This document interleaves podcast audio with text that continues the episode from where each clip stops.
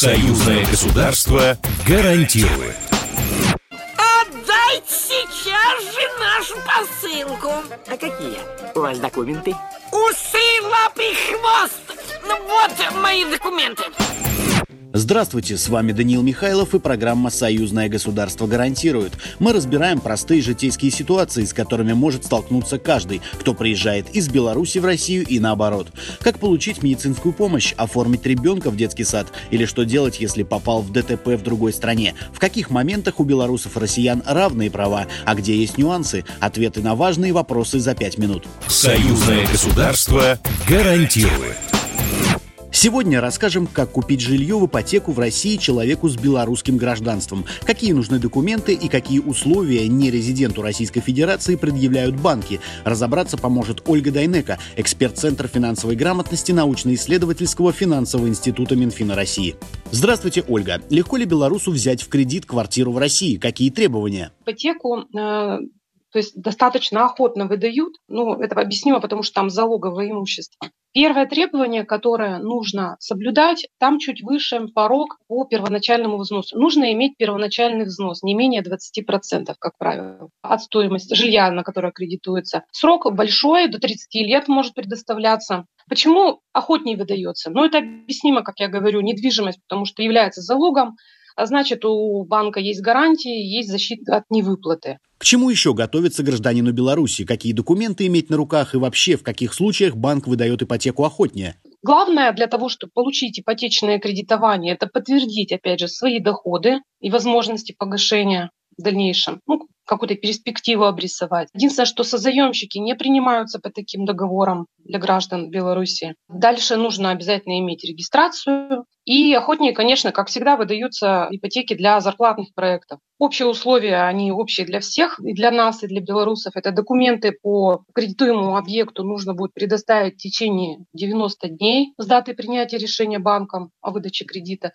Ну, то есть найти объект, да, предоставить документы в банк. И э, нужно подтвердить, э, что есть э, средства на первоначальный взнос. Смотрите, а если молодая семья из Беларуси с видом на жительство в России захочет поучаствовать в льготных программах, там, к примеру, семейная ипотека или сельская, имеют ли они на это право?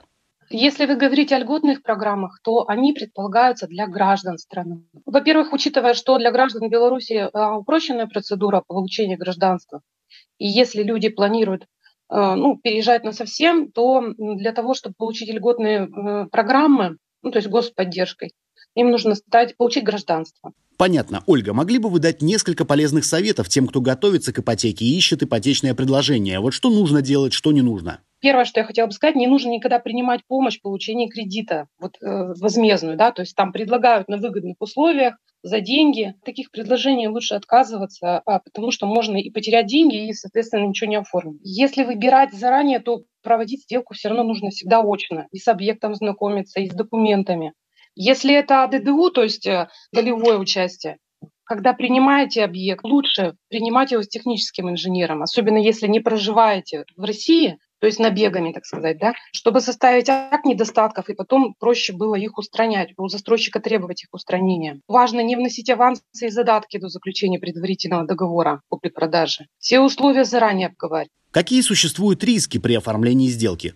Ну и в сделках, наверное, стандартные риски, которые существуют, я думаю, и в России, и в Беларуси, это когда квартира может быть с обременением в виде жильца, покупка там по какой-нибудь отозванной доверенности. Поэтому обязательно все документы проверять своевременно, и лучше иметь их свежие именно прямо на дату сделки. Доверенность, паспорт проверять. И относиться не только к документам, кстати, внимательно, но и к самому договору купли-продажи. Стандартно при купле-продаже квартир, конечно, наиболее популярен при расчетах. Это безотзывный аккредитив, то есть когда деньги будут оберегаться банком, так скажем, да, чтобы их не потерять. И значит, продавец будет застрахован от рисков, и покупатель, особенно если это гражданин Беларуси. То есть он меньше риск потерять, меньше, ну, почти нулевой риск потерять деньги. Большое спасибо. Я напомню, мы говорили об ипотечном кредитовании с экспертом Центра финансовой грамотности научно-исследовательского финансового института Минфина России Ольгой Дайнека.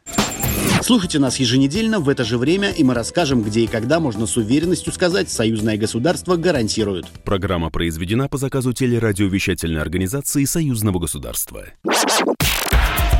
Союзное государство гарантирует.